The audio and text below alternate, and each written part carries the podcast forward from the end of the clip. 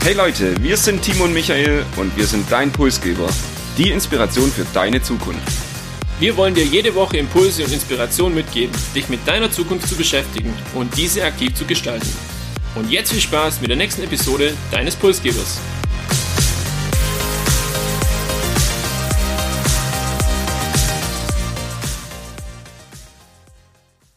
Heute kommen wir mit dem Thema einem Hörerwunsch nach. Es geht um das neue Verständnis von gesunder Ernährung. Gesundheit steht mehr denn je als Synonym für ein gutes und für ein langes Leben und hat sich irgendwo auch als Megatrend etabliert. Und sämtliche Gesundheitsthemen durchdringen alle Lebensbereiche und beeinflussen unser alltägliches Handeln. Bevor wir uns jetzt aber damit näher beschäftigen, schauen wir uns vielleicht erstmal an, wie es denn um, unsere Ernährung denn so steht. Und Würdest du sagen, Michael, dass du dich ausschließlich gesund ernährst?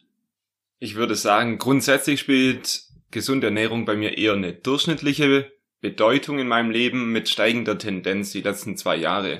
Für mich sind viel Sport und eine ausgewogene Ernährung sehr wichtig. Ich vermeide auch Fastfood-Ketten, aber ich verzichte jetzt nicht auf ein bestimmtes Lebensmittel wie Fisch oder Fleisch, sondern esse da nahezu alles. Welche Bedeutung hat Ernährung denn in deinem Leben? Also ich achte seit zwei, drei Jahren ungefähr, vor allem unter der Woche, auf ein möglichst leichtes Mittagessen. Und oft besteht es tatsächlich dann nur aus frischem Obst und Gemüse. Und es hilft mir einfach, so nach der Mittagspause auch weiter produktiv zu bleiben und dieses Mittagstief ein bisschen zu verhindern. Aber was verstehen wir jetzt eigentlich heute unter dem Thema gesunde Ernährung oder was ist das neue Verständnis auch von gesunder Ernährung? Genau, beginnen wir vielleicht mal bei dem etwas älteren Verständnis, und da ist der erste Gedanke, gesunde Ernährung ist ähm, die richtige Auswahl von Lebensmitteln und von Nährstoffen. Also mehr Obst, mehr Gemüse. Ich achte auf Ballaststoffe, Vitamine, Mineralstoffe und verzichte dafür aber auf der anderen Seite auf Fett, Kalorien, Zucker. Jetzt reden wir heute aber von einem neuen Verständnis von gesunder Ernährung und auch das will ich kurz mal vorstellen. Geprägt ist dieses Verständnis hauptsächlich durch die Generationen Y und Z, also unser Alter, die eben hier neue Werte und eine neue Entwicklung vorantreiben. Zentrale Kriterien sind jetzt nicht mehr nur die richtige Auswahl von Lebensmitteln, sondern auch Frische, Natürlichkeit, Regionalität, eine biologische Produktion zu teilen und eben generell die Lebensmittelqualität. Es geht eigentlich um den großen ökologischen Gesamtkontext, also auch um Transparenz, um Nachhaltigkeit, und man will im Hinblick auf Ernährung jetzt eben nicht nur sich selbst was Gutes tun, sondern auch der Welt und unserem Planeten oder mit der ganzen Thematik Nachhaltigkeit im Reinen sein. Also zusammenfassend, ein ökologischer Fußabdruck ähm, und tierisch sozial verträgliche Produktionsbedingungen sind jetzt das Add-on zu dem Verständnis gesunder Ernährung. Zum Thema ökologischer Fußabdruck, da fällt mir ein ganz gutes Beispiel ein, und zwar die Avocado. Also wenn man guckt, dass die Avocado ja wirklich als Superfood gehypt wird momentan und auf der anderen Seite aber auch eine massive Kritik ausgelöst wird durch eine katastrophale Ökobilanz. Und man muss einfach sagen, die Arbeitsbedingungen in so einer ja, Produktionsstätte oder in so einer Plantage in Südamerika, die sind teilweise wirklich sehr, sehr schlecht. Und um eine Avocado zu ja, produzieren, braucht man ja ziemlich viel Platz und dadurch müssen ziemlich viele Wälder auch gerodet werden. Und diese Avocado, die fliegt dann halt noch um die halbe Welt, bis sie bei uns im Supermarkt landet.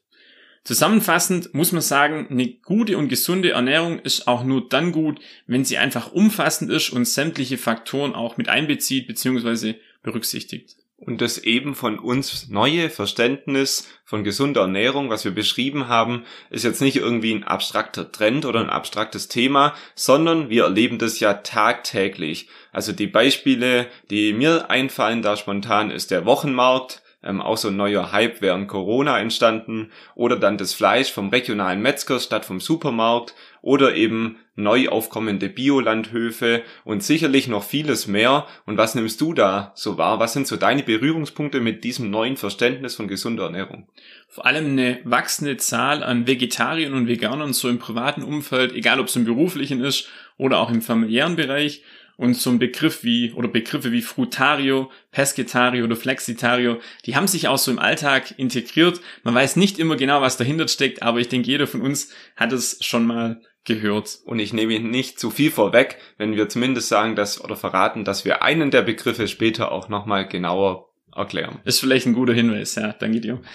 Wie ist denn das neue Verständnis dann von gesunder Ernährung entstanden? Also es gibt ja auch da eine Evolution. Es war jetzt nicht so, dass vor 100 Jahren einer mal gesagt hat, hey, das ist jetzt gesunde Ernährung und das ist heute auch noch gültig, sondern das hat sich über die Jahre einfach auch entwickelt. Wie hat das Ganze begonnen? Vor etlichen Jahren ging es einfach darum, zuerst mal weniger fettreich zu essen und auf Zucker zu verzichten und gleichzeitig dann mehr Ballaststoffe zu sich zu nehmen. Zu einem etwas späteren Zeitpunkt hat man dann so die Sensibilität bekommen für die Verarbeitung von den Produkten. Also man verzichtet auf Allergene, man verzichtet auf Zusatzstoffe und ernährt sich aber durch mehr frisches Obst und Gemüse einfach auch gesünder. Weitaus später dann das Thema weniger Fleisch und Milchprodukte zu sich zu nehmen und auch hier das Thema Tierschutz ähm, in den Vordergrund zu rücken und ganz aktuell weniger CO2. Wir haben es gehört, die Avocado fliegt einfach um die halbe Welt. Ähm, mehr eben danach zu schauen, hier auch regionale Lebensmittel zu konsumieren und was einfach auch heutzutage eigentlich ein No-Go ist, ist, wenn wir Lebensmittel dann wegschmeißen oder zu viel einkaufen und dann regelmäßig der Rest im Müll landet. Also mehr Nachhaltigkeit und Genuss dann auch. Und dieser Ausblick oder nee, dieser Rückblick in die Geschichte zeigt eben die Entwicklung von unserem heutigen Verständnis gesunder Ernährung.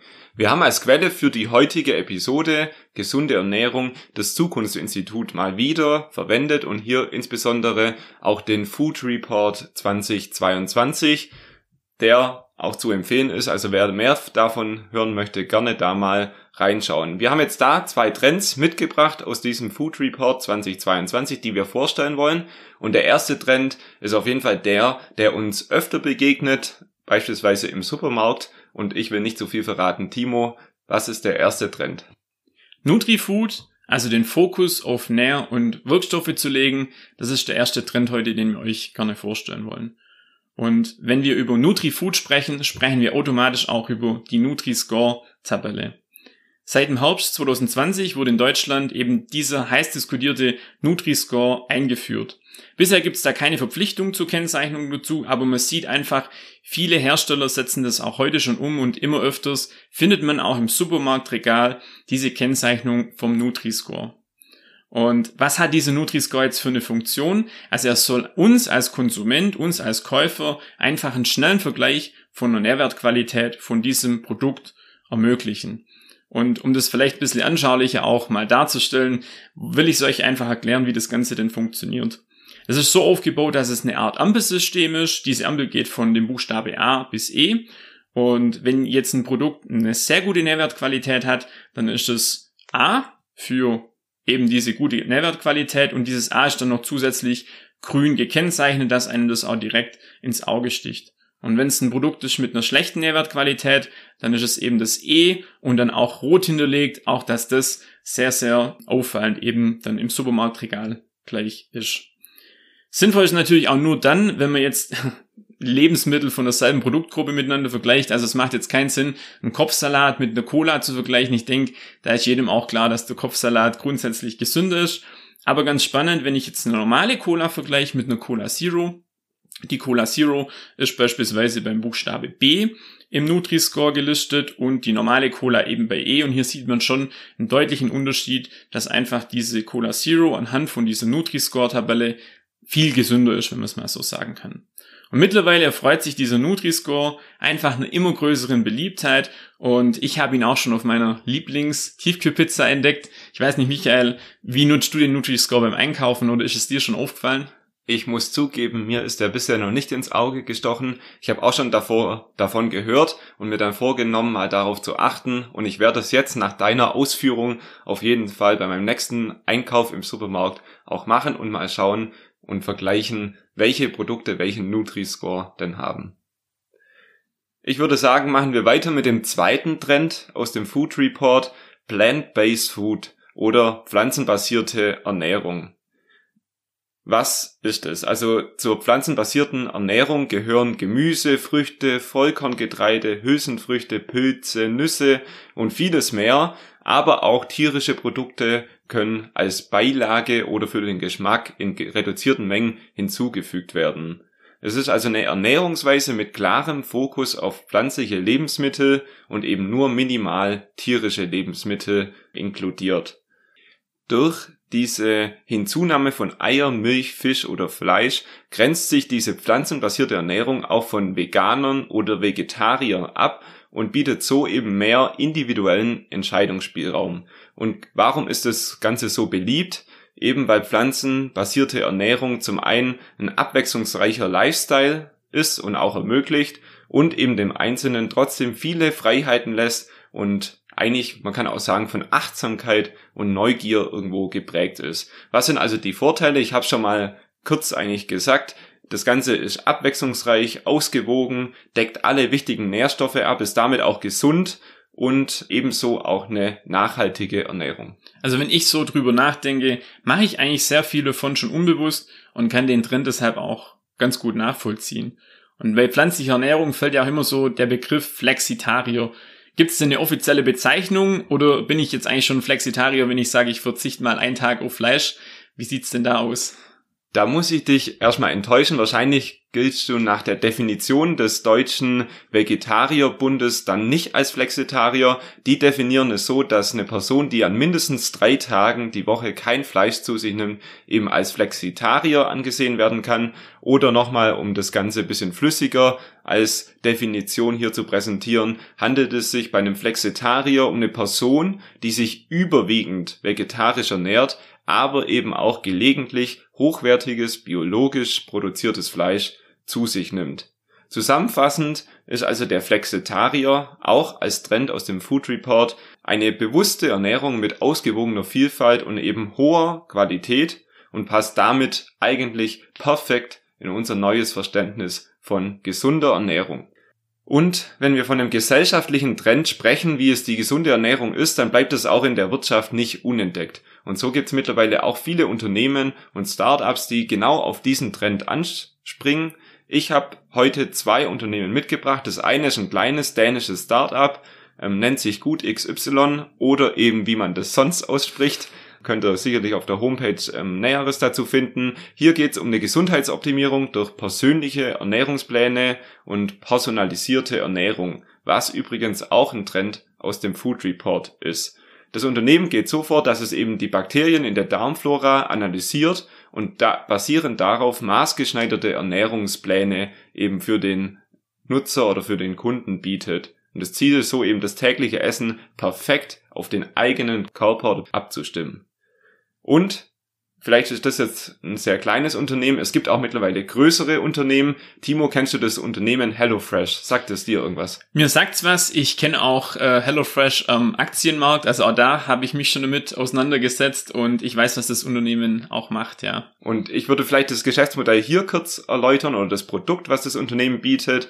Ähm, es geht um Essensboxen zum Kochen, die entsprechend dem neuen Verständnis von gesunder Ernährung eben gesund sind, regional sind, viel Gemüse enthalten und auch regional hochqualitatives Fleisch. Also genau diese Box, die ich zum Kochen nach dem neuen Verständnis von gesunder Ernährung benötige. Und es bietet einem halt wirklich viele Vorteile, wenn ich mich jetzt zurückerinnere, Quarantänezeit ähm, Ende letztes Jahr und man nichts zu Hause hatte, man durfte nicht raus, dann ist natürlich Premium, sage ich mal, wenn man sich hier gesunde Ernährung einkaufen kann und die nach Hause geliefert wird und man dann auch selber noch das Ganze verarbeiten darf. Also der Ansatz, den finde ich mega gut und ich glaube auch, dass das dementsprechend wertgeschätzt wird und viele eben auch hier diesen Weg wählen, vor allem Berufstätige, sich gesunde Lebensmittel nach Hause liefern zu lassen. Und vielleicht von mir ein kleiner Verbrauchertipp. Also HelloFresh hat auch sehr viele Rabatte und Angebote, insbesondere für Neukunden. Also probiert es doch einfach mal aus und macht euer eigenes Bild davon. Nun aber genug mit Rabattcodes und Werbung.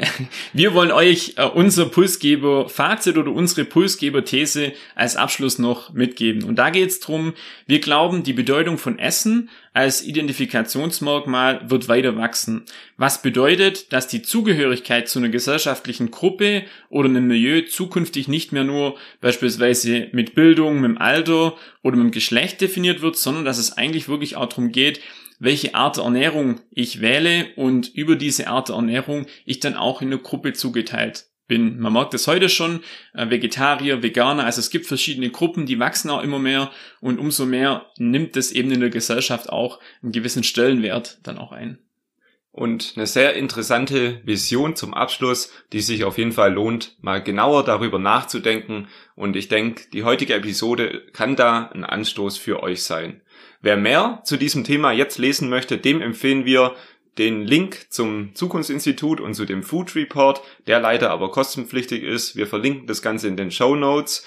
Ähm, du hast es zu Beginn schon angesprochen. Den Anstoß zu der heutigen Episode und zu dem Thema haben uns zwei Hörer gegeben. Wir sind dem sehr gerne nachgekommen. Wenn auch ihr Wünsche oder Ideen habt, schreibt uns gerne auf Instagram oder LinkedIn und freut euch dann zukünftig eure eigene Episode hier zu hören. Für die zweite Jahreshälfte haben Timo und ich uns auch das Ziel gesetzt, noch mehr Menschen mit unserem Pulsgeber-Podcast zu erreichen und eben für die Zukunft zu begeistern. Und da können wir auf eure Hilfe bauen oder würden uns über eure Hilfe freuen. Also teilt unseren Podcast gerne mit euren Freunden und Kollegen oder auch auf Social Media. Und wir sagen vorab schon mal vielen Dank dafür und wünschen euch zum Schluss eine gesunde Woche mit viel pflanzenbasierter Ernährung und vielleicht probiert ihr ja auch mal die HelloFresh Option.